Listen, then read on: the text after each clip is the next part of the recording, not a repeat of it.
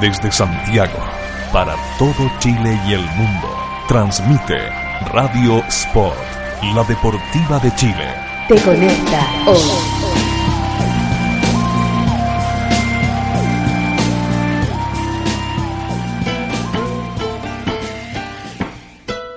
Porque la literatura y el deporte se unen. Aquí comienza Libros a la cancha. Desde este momento, Matías Claro te invita a descubrir lecturas, textos, historias y escritores en la voz de nuestros destacados invitados. Libros a la cancha es un proyecto financiado por el Fondo del Libro y la Lectura del Consejo Nacional de la Cultura y las Artes. Solo en Radio Sport, la deportiva de Chile. Te conecta hoy.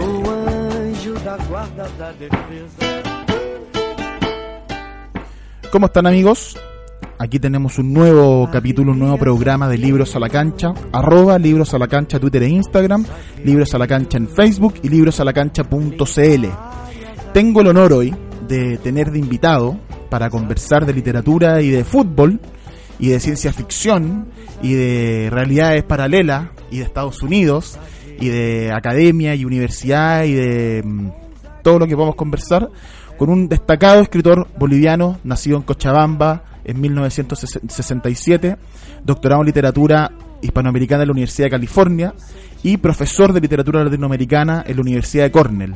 Autor de múltiples libros muy destacados su carrera literaria, entre ellos Río Fugitivo, La materia del deseo, Palacio Quemado, Norte, Iris es la última novela, eh, Los vivos muertos, otra novela también que me gustó mucho, Em, de volúmenes de cuentos como Billy Ruth, Trazados, que se ha publicado hace poquito por Editorial Cuneta. Hoy cuento con el honor de tener de invitado a don Edmundo Paz Soldán. ¿Cómo estás, Edmundo? Bienvenido a Libro a la Cancha. Eh, muy bien, eh, muchísimas gracias, Matías, por la invitación. Feliz de estar acá.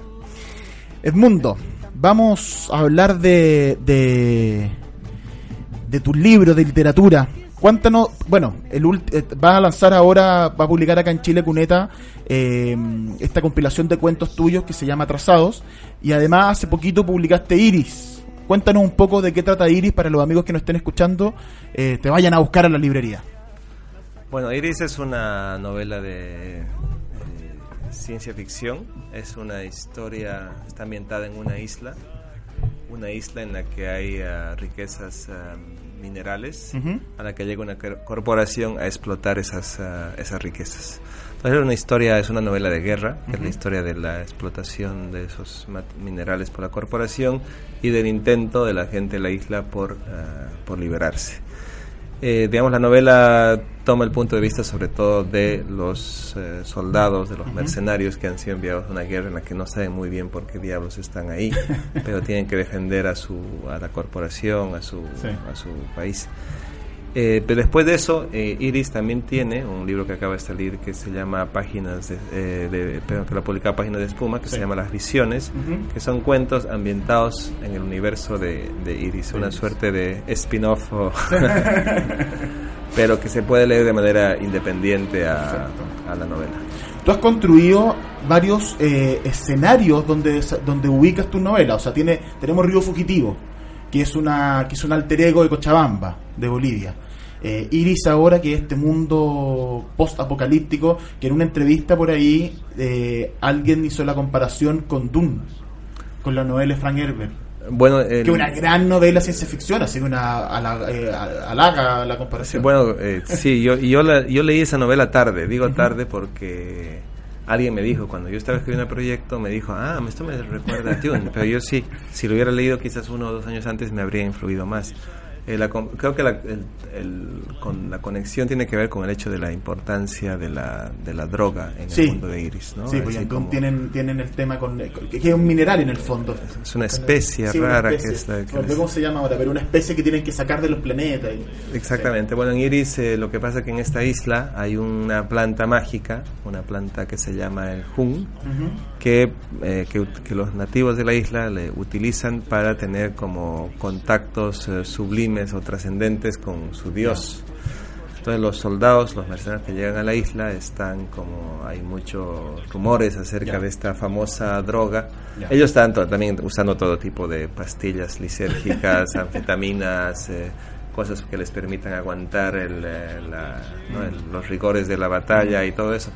Pero a la vez tienen esta fascinación por esta planta desconocida de la que, que usan los nativos para su para su transporte psico, psicodélico sublime trascendente. Un poco entonces la novela sí la, todo tipo de drogas son parte fundamental de la desde la- de aquellas que buscan en- entretenimiento escapismo evasión hasta otras médicas y otras ya más así de, de búsqueda de conexión espiritual ¿no? con algo más grande Estaba pens- mientras hablabas de eso de la droga, estaba pensando que es curioso que en la, en la ciencia ficción eh, se utiliza el- la idea de la droga como, como, como control. Estoy pensando, por ejemplo, en Un Mundo Feliz de Huxley, con Soma, la droga que le da a la, a la gente. Eh, me- melange se llama en. La melange, exactamente, Que sí. Y en el caso tuyo con esta planta, y que, y que, y que además tiene conexiones con nuestras culturas prehispánicas que tenían culto a veces con plantas y con drogas como, como precisamente tú dices, eh, elementos, vehículos de exploración trascendental. Sí, bueno, aquí en la droga más más que ejercer con- más que ser usada para ejercer control, más bien es permi- permite el descontrol. Descontrol. Pero sí, el otro punto, eh, digamos, la otra clave de Iris, así como es la, la droga es importante, eh, la, la otra cosa importante en Iris es la, la religión, los Claro. mitos del lugar. Y en, a través del Hun se conectan estas dos cosas, ¿no? La religión con la, la droga para buscar esta, esta trascendencia espiritual. Y con los cuentos, ¿cómo fue? Porque eh, tú- esto es- eh, en Iris tú fundas este, este espacio y en los cuentos sentiste que te sentiste que te iba que te quedó que te faltó Lo que pasa es que en la novela, sobre todo, toma el punto de vista de los, de los soldados, de la, digamos, la visión de los ven- vencedores, de los colonizadores. Y sentí que necesitaba pl- explorar un poco más la visión desde adentro, cómo se Ah, vivía esa mira. ocupación, el día a día, la visión de los que colonizados, de los vencidos. Entonces, si bien hay una que otra que otro cuento de, de- de guerra, la mayor parte de cuentos tienen que ver más con el día a día de, de ese mundo, ¿no? Y sí, habían cosas que me habían quedado ahí dando vueltas y no sabía cómo explorarlas. Pensé escribir una suerte de precuela, ya pero no funcionó. Entonces luego me di cuenta que quizás eso podía ser trabajado mejor con, a través de cuentos. Que a la vez, digamos, este libro Las Visiones, que también acaba de ser distribuido en Chile, Páginas de Espuma es una gran editorial española. Y la mejor para el cuento. y extraordinaria para el cuento. De hecho publican solo cuentos. Exactamente, y es un, tiene un gran, gran catálogo de autores clásicos y apuestan mucho por autores latinoamericanos. sí, sí. Y, y bueno, lo que, lo que la, la idea del parte del proyecto del libro de cuentos es que el libro necesita o debe funcionar de manera autónoma. Mm. Autónoma. No, tiene, no tienes que haber leído la Eh, novela que para claro. entender perfectamente de qué va. O sea, las visiones puedes leerlas por tu cuenta, Sí. y aparte tiene Iris, y puedes leerlas en distinto orden, no hay problema. Sí, si quieres complementar la historia, si no quieres leer la, la novela. Pero sí. Yo pensaba, por ejemplo, cuando tú publicas un cuento en una revista, Queda en el Eh, aire. ahí, queda en el aire y no tienes ahí una nota al pie de página que si esto pertenece a la saga de Iris, el cuento tiene que funcionar solito. Mm, sí. Entonces la idea de estos cuentos, son 14 cuentos, que cada uno tiene que funcionar solo y luego el libro tiene que funcionar solo independientemente de la novela. Y claro, obviamente si es libro la novela puedes hacer otro tipo de conexiones, pero el desafío era que funcionara solo.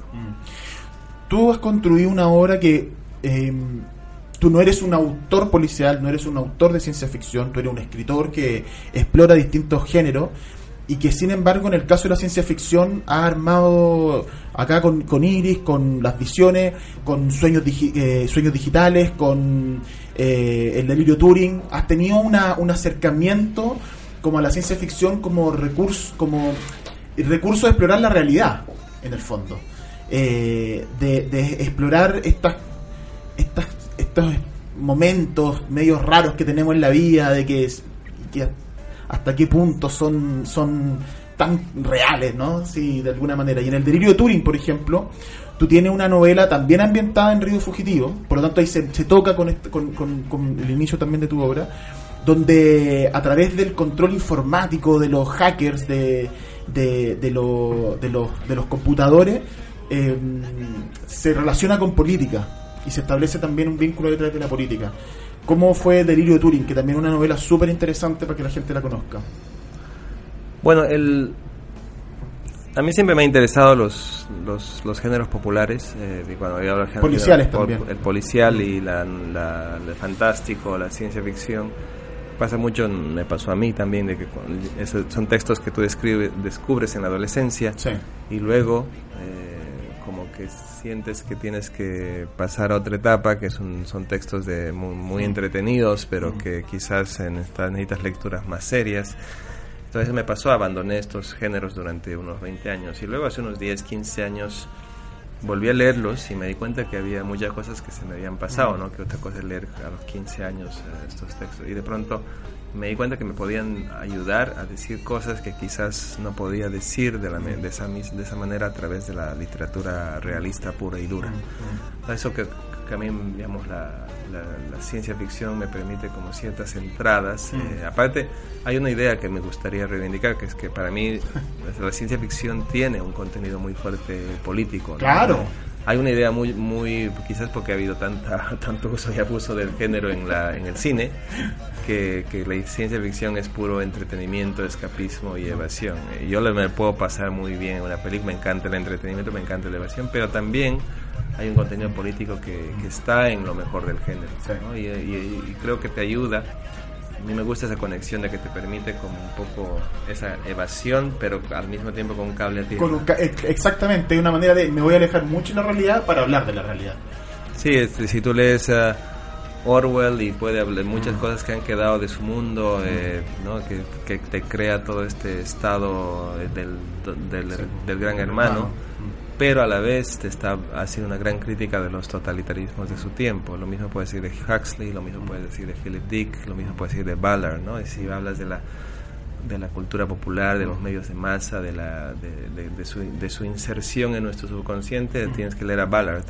Sí. Entonces, creo que por ahí, esa es la ciencia ficción que, que, me, que, que me, ha, me ha ayudado para explorar cosas eh, políticas, sociales, conectarme con cosas que están pasando. Porque a la vez me puede interesar lo que pasa dentro de 50 años, pero me interesa más lo que está pasando hoy. Claro.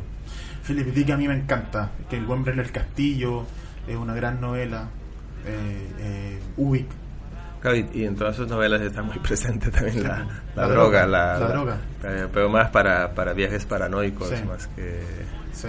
Es súper interesante ver la vida de Philip Dick, él. Un, un hombre que tenía eh, trastornos mentales complicados que, que, que se no- que afectaron su escritura. Entonces, súper interesante la relación entre la vida de él y su obra y, y- cómo eh, permeó su trabajo a lo largo de los años. Las primeras novelas de él eh, son distintas en términos mentales los personajes con la última. Súper interesante la vida de Philip Dick. Y es un gran autor para leer. Es muy interesante leer. Y el otro que a mí me gusta harto como, como inicio de la ciencia ficción es Asimov. La saga Fundación a mí me, me encantó de, de, ni- de joven y es muy interesante porque también tiene eso.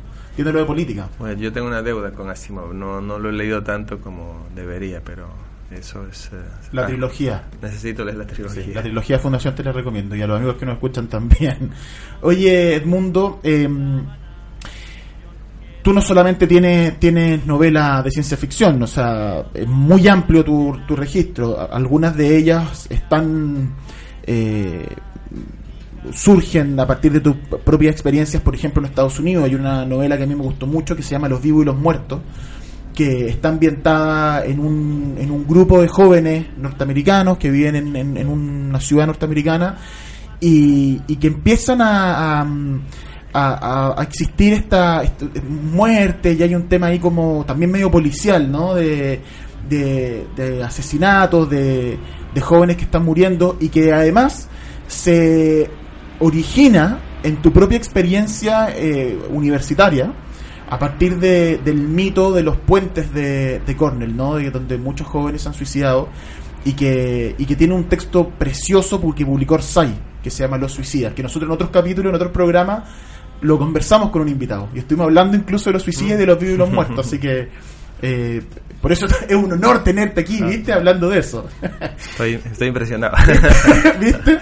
Y nosotros los suicidas hablamos porque eh, los vivos y los muertos es una manera de intentar eh, empatizar, conocer esas vidas de esos jóvenes eh, y cómo y por qué decidieron quitarse la vida. po. Bueno, lo que ocurrió en digamos, lo que ocurre en la novela, eh, lo, lo más curioso de todo, lo más raro, fue que, que casi todo lo que se cuenta en la novela ocurrió de verdad. Claro. Algunos me pensaban- piensan que soy un exagerado, pero todos los crímenes, toda la secuencia, parte del desafío de narrar esa historia, de esos como ocho muertes a lo largo de un año. Una Y son ocho jóvenes que son personajes acá. en promoción de colegio. eh, mi desafío era manteniendo la cronología, manteniendo la base de la historia, eh, cómo hacer para meterme en la cabeza de los personajes. Claro. O sea, la historia, los hechos están totalmente, son total, casi totalmente fieles. Quizás cambié algo por una cuestión de secuencia cronológica. Lo que no es fiel, digamos, lo que sí fue más el trabajo de la ficción fue el- la invención de la psicología de todos los personajes. ¿no? Yo solamente tenía...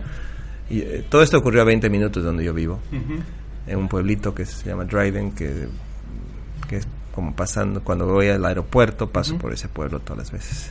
Y al comienzo tuve la tentación de hacer una cosa más honda en sangre fría, ir a investigar, ir a hablar con la gente. Más los- periodístico, así, más Sí, con, la ma- con las ya. madres, los- la gente, los profesores.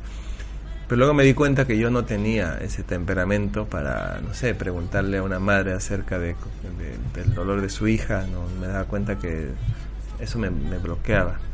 Pero tenía la historia. Es que hay que tener, hay que tener eh, cuero de chancho. hay que ser decimos Truman. Capote. Hay que ser Truman Capote, claro. y, y entonces dije, mejor, a partir de esta historia, de esta secuencia, simplemente voy a inventar todo el resto, ¿no? Y ahí, ahí fue que comencé a inventar Claro. los- la, la Con la información que tú sabías de la prensa, quizá, y empezaste a. Eh, Exactamente, y todo eso había ocurrido en el 96, lo que hice fue trasladarlo al 2006, cambié 10 años porque quería meter un poco la cuestión de los De la de tecnología, las, de las redes redes sociales, sociales. las tecnologías y todo, eso, eso creo que fue el, el principal cambio en cuanto a la, no, la, la fecha de, de donde, donde ocurre todo esto. Pero sí es un poco la... A mí me, yo comencé, quería hacer una especie de trilogía de la violencia en los Estados Unidos. Entonces, no, Los vivos y los muertos era la primera novela Sí. sobre violencia en los colegios. Sí.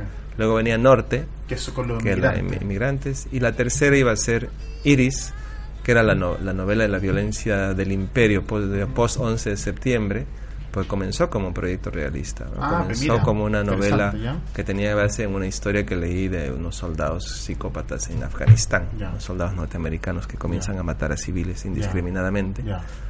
Y pensé que esa historia podía servir para hablar de la guerra y su sin razón en el siglo XXI.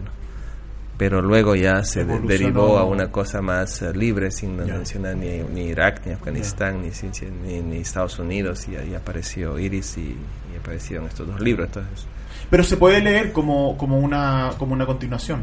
se- Porque esta exploración de la violencia, como tú dices. tiene que ver con la violencia y tiene que ver con la digamos eh, situación política contemporánea Claro. en- ¿no? de la, la- la experiencia colonial o imperial de nuestro Mm, tiempo mm. ahora claro al, al- al hablar ya de Iris pude meter cosas que tenían que ver con la larga experiencia colonial traumática de Latinoamérica Mm. ya no ya deja de ser específicamente norteamericana Claro, la- exactamente. la- la historia Claro, bueno, y eso es- me, me diste un poco el pie para que hablemos de Norte.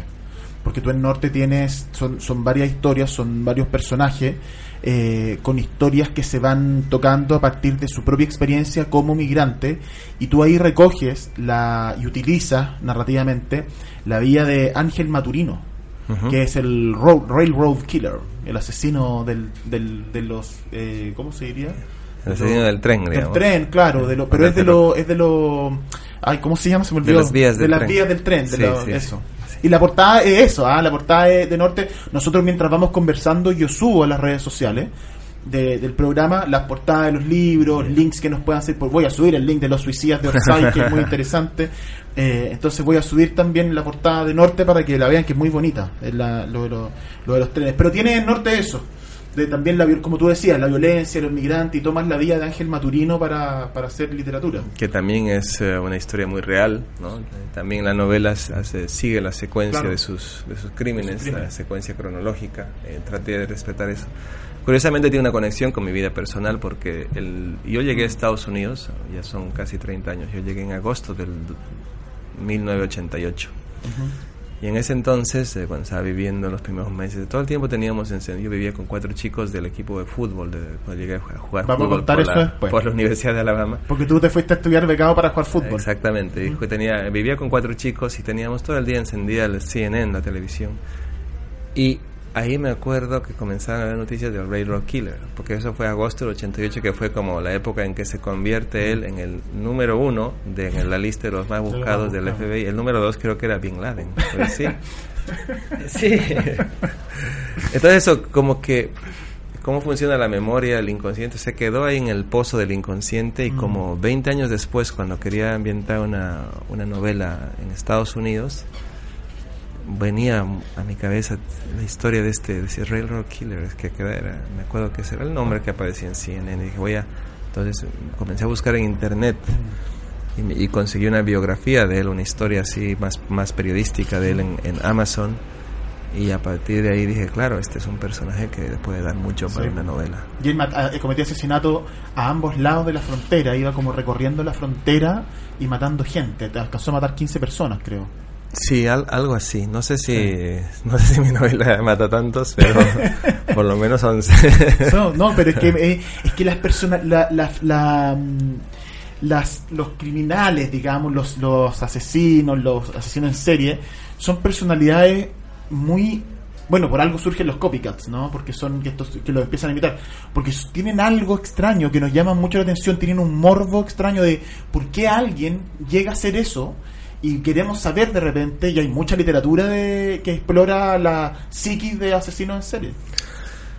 Bueno, es una discusión que tengo con algunos amigos que cuando ocurren estas cosas dicen, no hablan de lo más, lo- la, la típica frase es ¿no? de la inhumanidad, ¿no? Mm. Es un inhumano. Si Hitler era inhumano y pues, en otro nivel de, de aberración histórica, yo creo que nuestro deber, creo, es eh, explorar estos extremos de la Sí. condición humana, obviamente, porque mm, creo que para mí, digamos, estos son personajes que, que encarnan algún tipo de, de, de- de aberración o anomalía psicológica, pero son parte de la condición humana. Claro. ¿no? Eh, y Ah, ese- no- nos hablan de algo. y creo que como escritores sí tenemos como es, un- es como una especie de desafío tratar de meterte a, a la cabeza de alguien así y, y tratar de entender, Mm. no justificar, No, no, no. pero sí entender cuál es el proceso mental o emocional que permite que una cosa así ocurra, ¿no? Entonces, sí, para mí era como un desafío interior, más, más que nada porque quizás también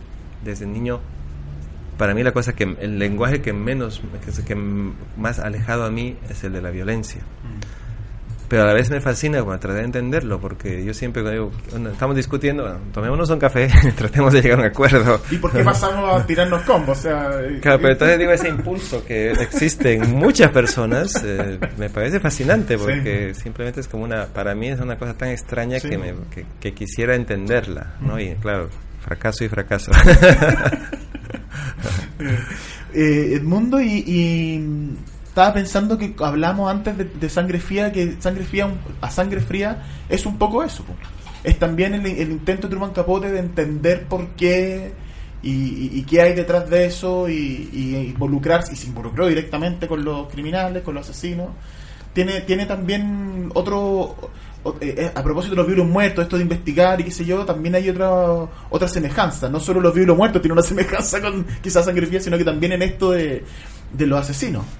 Bueno, es algo que justo ahora que está, va a salir la novela Norte en Estados Unidos, justo ayer estaba respondiendo a una entrevista y una de las preguntas que me hacía el periodista tenía que ver con la cuestión de la empatía que uno puede sentir hacia este personaje, para un asesino serial, porque después de todo, al escribir sobre este personaje lo estás conociendo Sí. mucho y también estás tratando de humanizarlo, ¿no? De no Claro. convertirlo en una caricatura.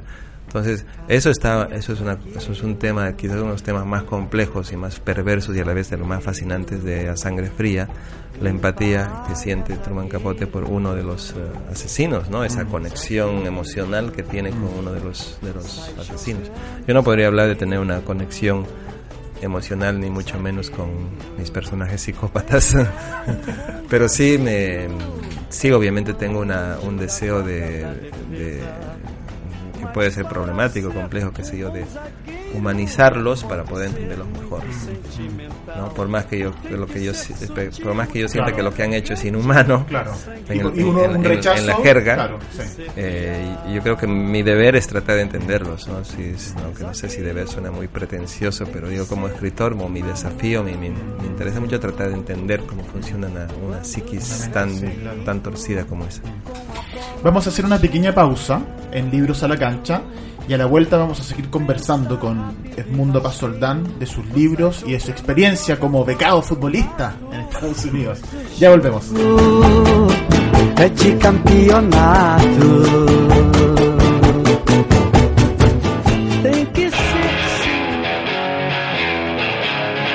Escuchas Radio Sport, la deportiva de Chile.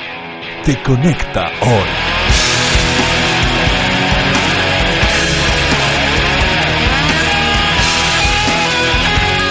te conecta hoy. ¿Quieres trabajar con nosotros y ganar dinero? Únete a nuestro team Decide Natural.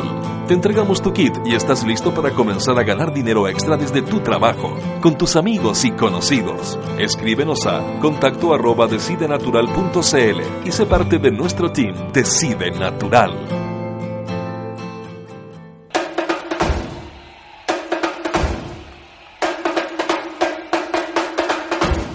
El mundo de Internet cada vez se hace más necesario para el diario vivir y la web muchas veces nos ayuda a tomar las mejores decisiones. Y en el fútbol esto también es fundamental. Por eso nace sascaut.com, una plataforma online especializada en profesionales del mundo del fútbol. El proyecto más ambicioso en la mediación de futbolistas y entrenadores a través de todo el mundo.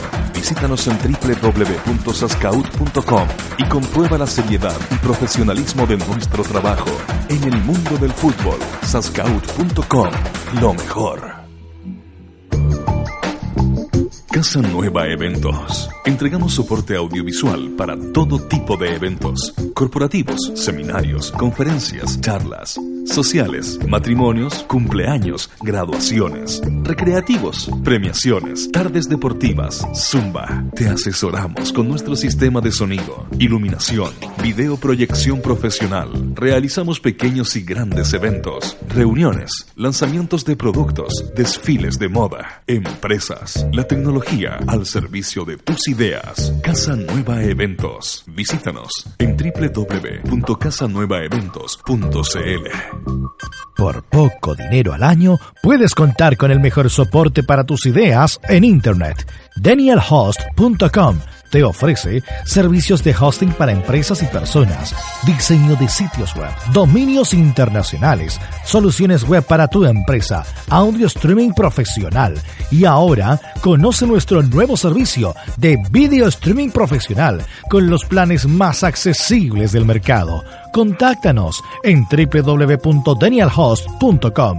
Síguenos también en Facebook y Twitter. ¿Para qué ser uno más? Únete a los mejores. Únete a danielhost.com. He visto pasar generaciones. Los he visto crecer, gritar y celebrar. Han sido la sangre que me ha dado vida con su fuerza. Son mi motor, son miles, pero no son todos. Me han golpeado y he sufrido a los que ensucian nuestra fiesta les decimos ¡Basta! Soy la casa de la hinchada, de los amigos, de los que alientan. Construyamos juntos el fútbol que todos queremos. Gobierno de Chile. El fútbol se viste de pantalón largo. Revista de cabeza. Una nueva mirada a los temas que nos apasionan. Fútbol, política, cultura y sociedad. Todo en una misma revista. 100% digital. Con reportajes y entrevistas en profundidad. Libros, música y cine. Todo de bolera. Es la revista que estabas esperando. Encuéntranos en www.decabeza.cl. Ciudad Deportiva Iván Zamorano tendrás el privilegio de practicar tu deporte favorito al aire libre y con una hermosa vista a la montaña. Ven con tu familia y amigos a disfrutar de nuestras instalaciones con estacionamiento privado y muchos beneficios pensados para ti. No dejes pasar esta oportunidad y visítanos en www.ivanzamorano.cl.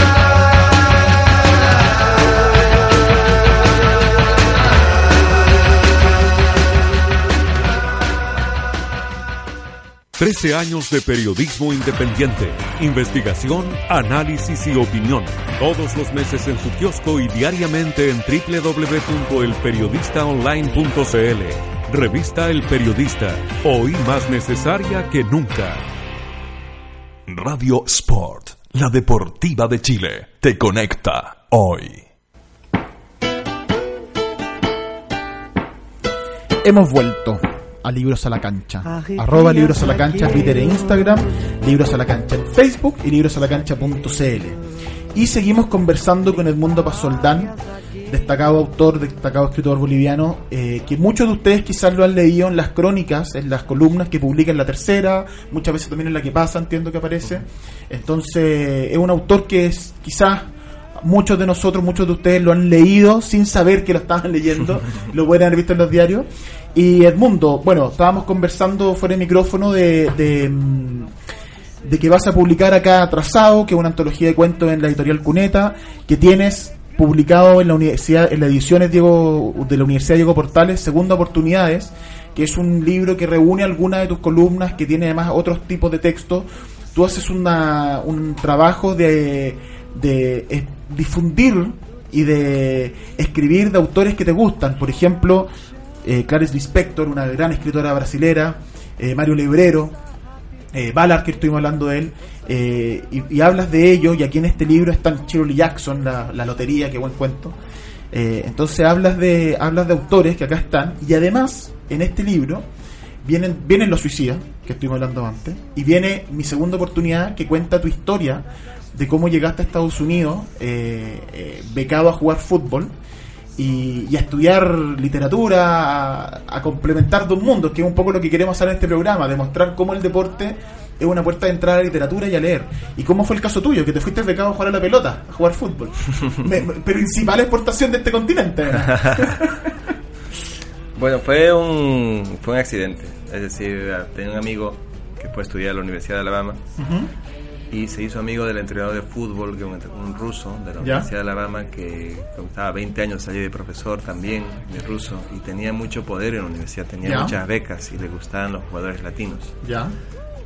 Y mi amigo, ¿Sabía de fútbol entonces? sabe, sí, sí, claro. Estaba los latinos, sabía de fútbol, ya. Pero mi amigo, eh, un amigo de La Paz, un amigo boliviano, que, que tenía como una especie de... Quería ayudar a, a estudiantes bolivianos a que fueran a Estados Unidos. ¿Ya? Entonces fue a, pe- a preguntar cómo haría para conseguir una beca.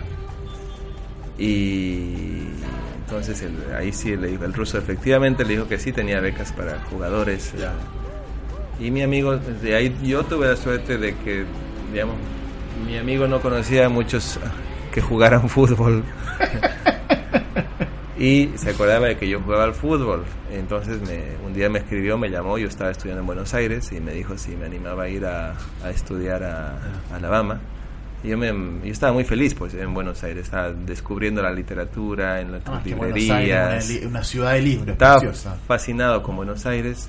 Entonces le dije así, bromeando, le dije, solamente si me dan una beca completa. Y eso era como enero. Y bueno, ahí colgamos a cosas, porque creo que en ese entonces el, el ruso le había ofrecido media beca. Ya. Y dos meses Y que después... son caras la universidad, entonces media beca es harto, pero igual en media beca plata. yo no podía ir. Claro. No. Entonces, dos meses después recibí un llamado de este mi amigo y me dijo, ya, te dan la beca completa. Entonces me fui de Buenos Aires a Bolivia a tomar cursos intensivos de, De inglés, inglés, porque no, no tenía que dar el TOEFL, esos Sí, exámenes. sí, sí. Y de pronto ya en agosto aparecí un día en, en Alabama y ahí jugué tres años por la Universidad de Alabama. Fútbol. Fútbol. sí. ¿De qué jugaba? Mediocampista ofensivo, digamos. Era un 10, O- era un Diablo 10, Echeverri. Era un 10, eh, algo así. Un Milton Melgar. algo así. Nosotros acá en Chile tuvimos el gusto, en los, yo, yo que en los 90 crecí viendo fútbol, fue, fue mi adolescencia. Tuvo su mejor época acá hasta Claro. que le rompieron la pierna, la, ¿no? la pierna, claro, Sí, el Diablo Echeverri. En un partido con la U. Y nunca volvió a ser el Nunca. mismo, nunca volvió. Pero por Dios que era bueno el Diablo Echeverri. Era rápido y tenía un remate un remate impresionante. impresionante. Y era, pero no solo el Diablo Echeverri, porque también llegó, por ejemplo, Milton Melgar a Fue- jugar acá. Fue nuestra mejor generación Sí. en 50 años, ¿no? Y no sé si, bueno, desde entonces no se ha vuelto a repetir una generación así en, en Bolivia. ¿no? Melgar jugó, yo lo vi jugar muchos años en, en Buenos Aires, en Boca, jugaba en Boca. Y era Maravilla, Maravilla Melgar. Extraordinario. Milton Melgar creo que jugó en Everton acá, si no me equivoco. Lo estoy Sí, googleando ahora para sí. Pero también me acuerdo, por ejemplo, bueno, habían otros jugadores quizás, pero que me acuerdo, Milton Coimbra, por ejemplo. Castillo también. el Chocolatín Castillo jugó también acá. Bueno, Chocolatín Sí, Castillo sí. de una historia terrible. suicidándose. se. Mm. Por la- se murió el hijo, parece. Se murió el hijo, exactamente. Oye, ¿sabes mucho de fútbol boliviano? No, es que, me- es que Ahí tengo yo un desafío de escribir la vida del Chocolatín.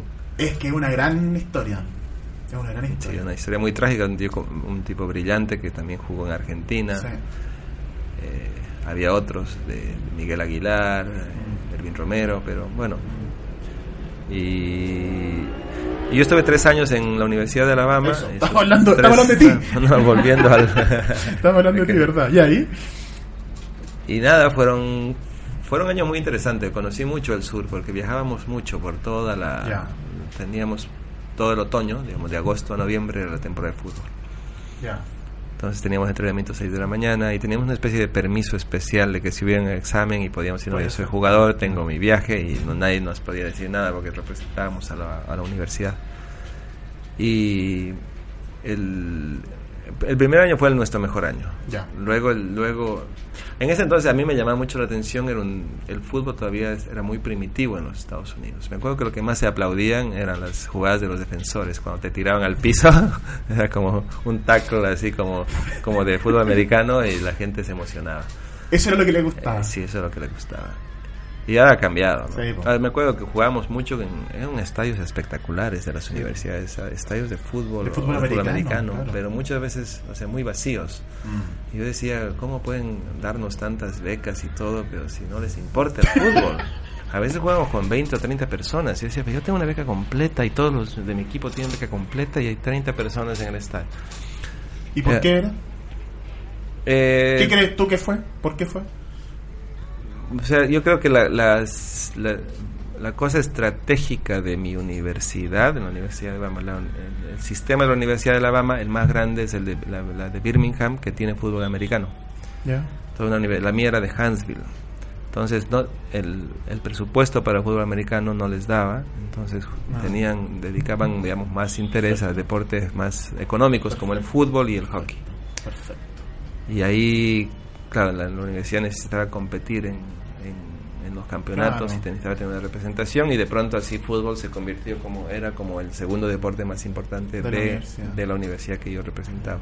Ahora también es otra cosa que los, los norteamericanos siempre piensan, siempre están pensando en la infraestructura y en el largo plazo. Sí. Entonces, ese rato te puede no dar, hacer sentido, pero ya 30 años después, si ya tú ves que, bueno, Ha el- cambiado. el, el fútbol ahora en Estados Unidos Sí, otra cosa. es otra cosa, ¿no? El Hay- mundial en Brasil les fue bien, eran una buena selección.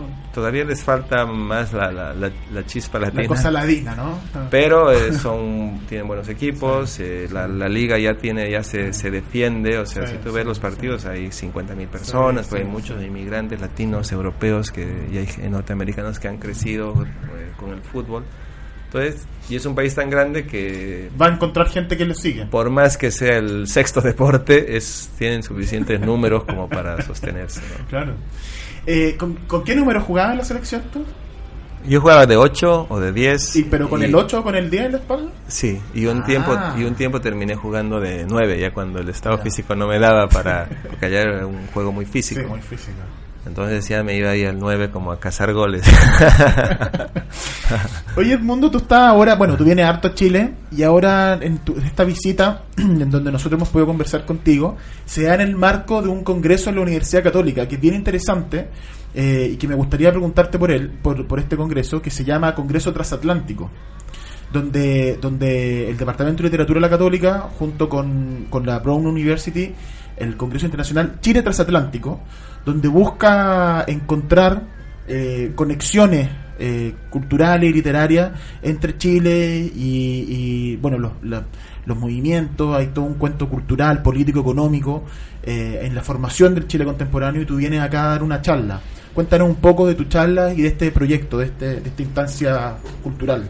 Bueno, más más que charla va a ser una- un debate, conversación sí, sí, sí, con otros escritores, con dos escritores chilenos, Mike Wilson y Nona Fernández Y con Julián- y con Julián Julián Herbert. Herbert, el escritor mexicano.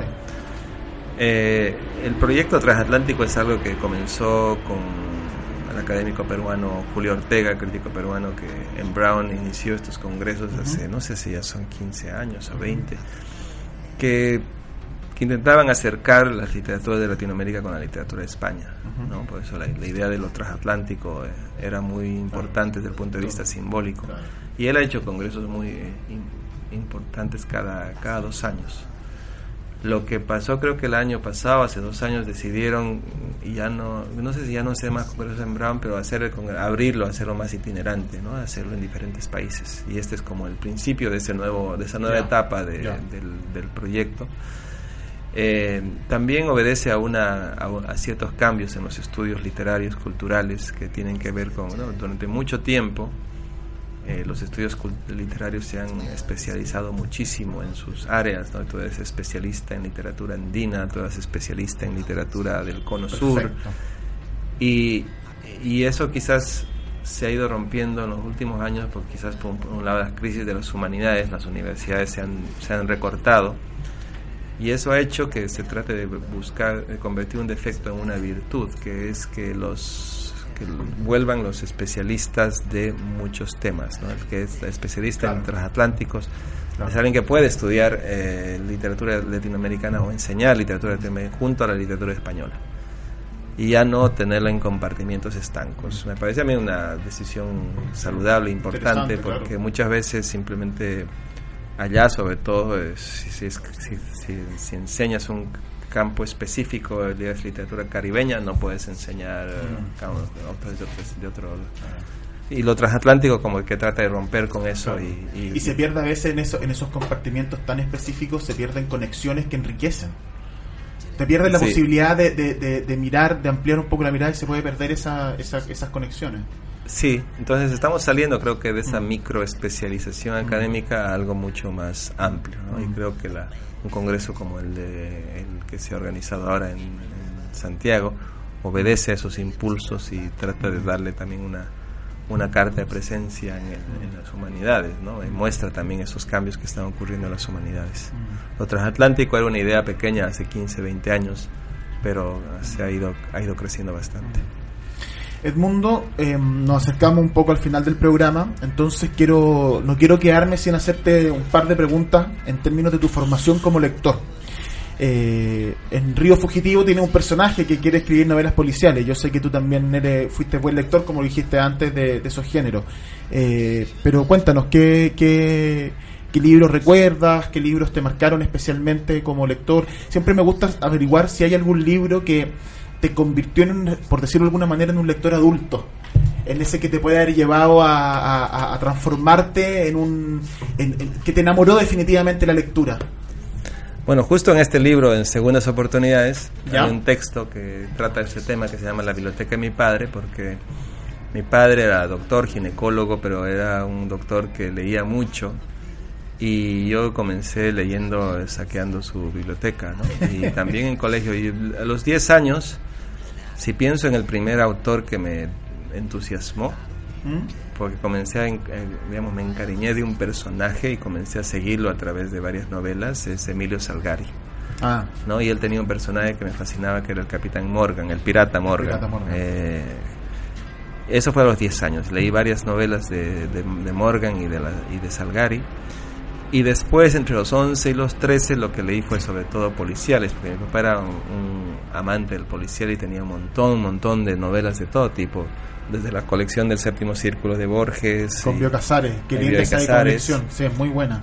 hasta otro tipo de literatura más, eh, más en estilo, digamos, eh, duro norteamericano, ¿no? Y de, de lo que leí, lo que me encantó fue Agatha Christie, ¿no? Yo, yo podía leerme novelas de Agatha Christie en un, en un día, eran novelas de Sí. 200 páginas que se leían muy fácil y me enganchaban.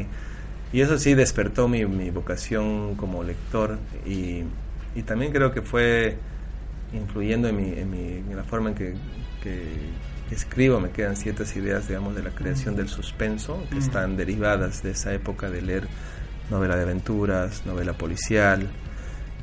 Y eso fue como hasta los 13 años, así, como lector. El momento en que paso, digamos, a más o menos en esa transición en colegio que pasé a primero medio, digamos, allá tenemos cole- básico, intermedio y medio, que son los últimos cuatro años de colegio.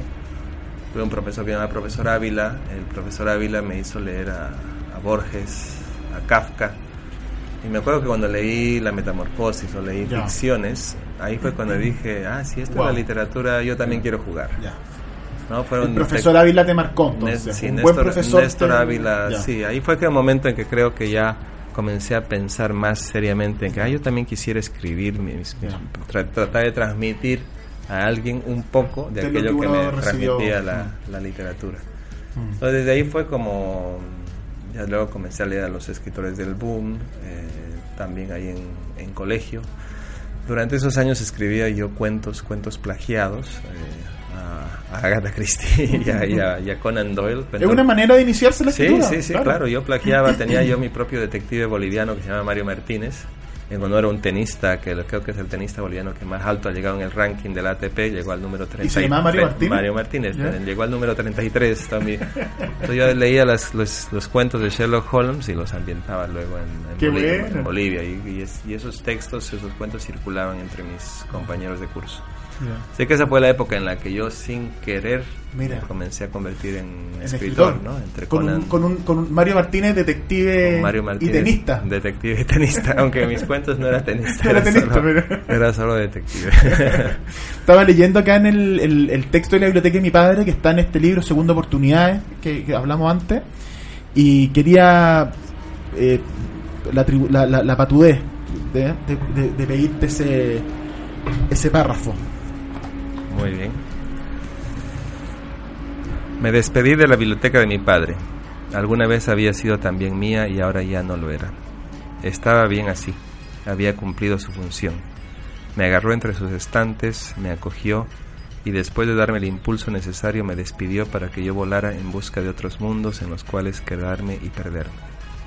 Bonito, porque en el fondo uno cuando es niño eh, a- eh, recibe influencia y recibe libro y, y- y comienza un camino del cual después se puede ir despegando. Estas novelas, tú ahí haces una lista, por ejemplo, te vi que nombraba a Jardiel Poncela, que es un autor que a mí me encanta, muy divertido, que a veces es poco conocido, se ha perdido en el tiempo, pero muy divertido ese autor español.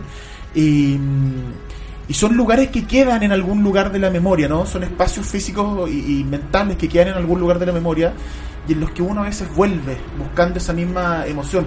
Yo recuerdo que la emoción que me produjo leer Papelucho, que a mí me marcó mucho, es la que es como el chute del adicto que uno siempre sigue buscando en nuevos Sí. libros.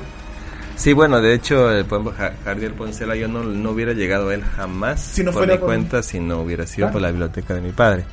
Había cosas ahí que a veces de puro aburrido sacaba y ojeaba y decía, "Oh, ¿qué es esto? Y ahí fue que leí varias novelas de Jardiel Poncela que tenía una cosa muy vanguardista en ese su, Absurdo el su humor absurdo y que ahora está siendo recuperado, ¿no? Creo que Blackie Books en España ha relanzado a, Sí. Ahora yo he ojeado, he leído justo para escribir un texto sobre cuando me di cuenta que ya, ya no era lo mismo, ¿no? Que algo había cambiado Sí, en mí. en ¿no? Y a veces también, no, no sé si es bueno volver a tus lecturas de los 14, Exactamente, 14 a años. años, claro. Mejor quedar, que queden ahí idealizadas Sí. como esta Sí. cosa inalcanzable. Pero, pero, pero es bonito el, el, eh, el pensar en esos caminos de lectura. Acá nosotros, como te decía antes, la ambición es un poco mostrarle a la gente, mostrarle a nuestros auditores que uno puede empezar de cualquier manera a leer. Y puede empezar de repente con un libro eh, de fútbol y termina leyendo y llega a Moby Dick. O sea, hay un camino que se puede llegar. Por ejemplo, a mí siempre me pongo como, como lo, lo cito, eh, Kawabata tiene el maestro el Go, que es un libro de deportes. El, Go es un, es un juego como un ajedrez, por así decirlo, y, y en realidad no es como un ajedrez, es como un, bueno, el Go, famoso. Y, y, es un libro crónica sobre dos jugadores de Go. Entonces hay, algo, hay un componente deportivo y llegar a la obra de Kawabata es tremendo.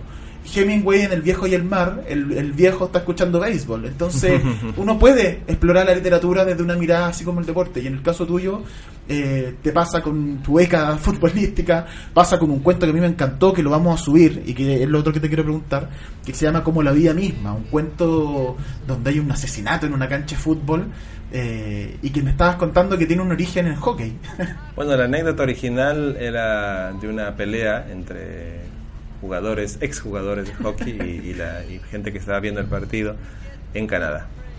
y la, yo la, la vi en las noticias y me quedé la- dando vueltas y pensaba que, que era un mundo bien como un poco bien poco explorado y también un entre trágico y melancólico que es la historia de los tú ves ahora las olimpiadas estos, Sí. estos deportistas deslumbrantes eh, su estado físico las carreras todo lo que hacen pero son deportes que digamos los- como el fútbol no digo, como escritor tú puedes tener una carrera muy larga, hasta los 70 años puedes seguir escribiendo muy tranquilo, pero estos deportistas que se dedican y a los tren- y luego tienen que vivir de recuerdos, de nostalgia. Entonces pensé que, como la vida misma podía quería quería agarrar esa, ese momento de, de nostalgia de aquellos jugadores que ya han dejado de ser y, y comienzan a vivir de, de glorias pasadas y es para el resto de su vida. Y ¿no? siendo Y- muy jóvenes, como tú dices. y es muy larga la historia de los que luego se convierten en alcohólicos Sí. o qué sé yo, o que no saben manejar sus finanzas. ¿no? Del, el, tiene algo trágico y más otros deportes que ya a los 21, 22, 21, una gimnasta a los 19, a los 23 o 24 años, aunque vi una de, de Sí, de Kazajstán que 40, tenía 41, 40, pero en general a los 24, 25 años ya tienen que comenzar a pensar en la jubilación. Entonces tiene algo trágico esa historia de los deportistas de- que, que tan jóvenes tienen que dejar ese deporte. Un poco la, como la vida misma trataba de agarrar ese, ese momento. Y como la vida misma, tú tienes una especie de periodista que está investigando este crimen, este asesinato, y les pregunta a las personas, y, y- y- y distintos testigos van hablando de este, de este, de este, de, de por qué pasó lo que pasó, y uno va acercándose a la, a la razón, y es eso lo que tú dices, de que hay eh, abandono, hay tristeza, hay vivir de glorias pasadas, eh, y, y- y que, y que te van dejando como en una soledad. Sí, hay, hay curiosamente el otro cuento, el croata, que también es un cuento de un exfutbolista. y que aparece como personaje en él como la Sí, vida. y me, no sé por qué, porque quizás yo sé yo tampoco tenía tantas memorias de exfutbolista en ese entonces, pero es, es un tema que me ha atraído más que narrar eh, esos momentos de cuando estaba yo de futbolista y creo que hay un cuento nomás que es el de Billy Ruth que está un poco ambientado en ese espacio que el personaje es también una especie de alter ego porque está jugando fútbol y qué sé yo, pero en general me ha intrigado más el post operatorio que lo, que el- que el- la cosa póstuma del deportista que la cosa más gloriosa de, de los grandes ganadores de medallas de y oro. a ti como ex y- deportista, ex futbolista de alguna manera, ¿nunca te ha pasado el recordar glorias pasadas? O sea, eh, con la con la edad cada vez pasa más, ¿no? Cuando ves tu impotencia, hace unos 6, 7 años me acuerdo, eh, ya tengo 49, digamos, para 6, 7 años, unos eh, chicos del, del- de estudiantes del, del programa del doctorado me invitaron a jugar. Yo hasta mis finales de los años, de mi, cuando tenía 39, cuando todavía jugaba con los estudiantes, pero después dejé me invitaron a jugar y fue una, un proceso de desfamiliarización, porque yo estaba en la cancha y decía, ¿qué les pasa? ¿Por qué corren tan rápido? ¿Tienen algún problema mental? Los veía correr y pasar y gritarse. Claro, yo ya estaba en otro, en otra velocidad así, mental, ¿no? De que tú- y, me- y te da una frustración cuando Sí. recibes la pelota Y no alcanzas en men- nada. Claro, mentalmente tu cerebro como y vas a hacer la jugada y ya no ya perdiste la pelota, que ya no tienes la, la respuesta, la capacidad de reacción física y el cerebro va a dar la orden, pero ya todo muy todo se enlentece y claro, ahí es cuando comienzas a acordar, ah, yo podía en mis tiempos. Yo podía hacer O sí. esto. Entonces buscas a tu hijo para contar esas historias de cuando yo era cuando yo podía meter esos goles, yo metí uno de chilena. Qué divertido, porque es cierto, pues, si uno se va, ya no es lo mismo nomás. Los dolores pues, de- después de, de un partido, los dolores son, son, son otra cosa la recuperación No, claro, partido. La capacidad que tenías de recuperarte un día después y, y ahora ya no, digamos, ya como juegas un partido es como dos semanas botado. No puede- ni siquiera leer se puede, por el movimiento de los brazos ya duele. Sí, Eh, y, y- y descubres músculos que no tenías. terrible. Eh, así que hacemos un llamado no practicar deporte y a leer. No, El mundo, eh, para terminar, eh, siempre cerramos con la misma pregunta y es que, bueno, nos hablaste un poco de tus inicios como lector y ahora te queremos, y de, y de libros que te marcaron como La Metamorfosis, y, te- y para terminar te quiero preguntar que nos recomiendes a los amigos auditores dos libros que, que te gustaría que más gente lea, eh, que te gustaría recomendar, eh, de lo que tú quieras, del género de lo que tú quieras, dos libros que te gustaría que compartir para que más personas lean. lo conozcan y lo lean. Eh, bueno, anoche terminé de leer una novela de Álvaro Bizama, El Brujo. La Eh, última de La Álvaro. última novela. Eh, me gustó mucho, es una historia... eh, no, no voy a adelantar mucho, pero es la historia de un fotógrafo que saca una foto comprometedora, digamos, en los años de la dictadura y de la deriva emocional del personaje que se produce a partir de aquel momento en que toca o se conecta con ciertas fibras de la historia más íntima, más dura de- del Chile de la dictadura.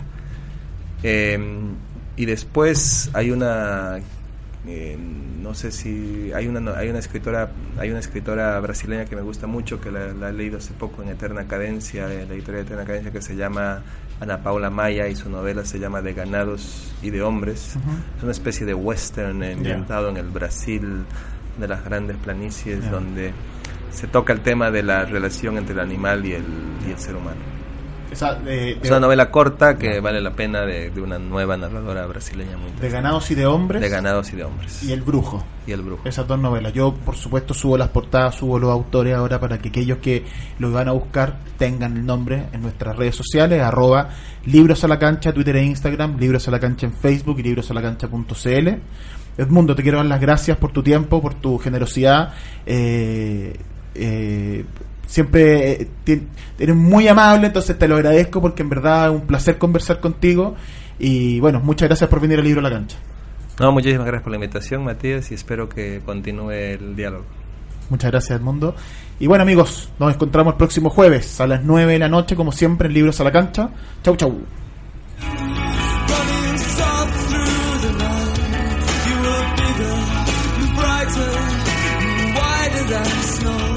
Aquí termina Libros a la cancha, pero ya vuelve para seguir descubriendo lecturas, textos, historias y escritores en la voz de nuestros invitados. En siete días más volveremos con un nuevo capítulo, pero si quieres mantenerte conectado a la literatura y el deporte, visita www.radiosport.cl y librosalacancha.cl. Libros a la cancha es un proyecto financiado por el Fondo del Libro y la Lectura del Consejo Nacional de la Cultura y las Artes, solo en Radio Sport, la deportiva de Chile, te conecta hoy.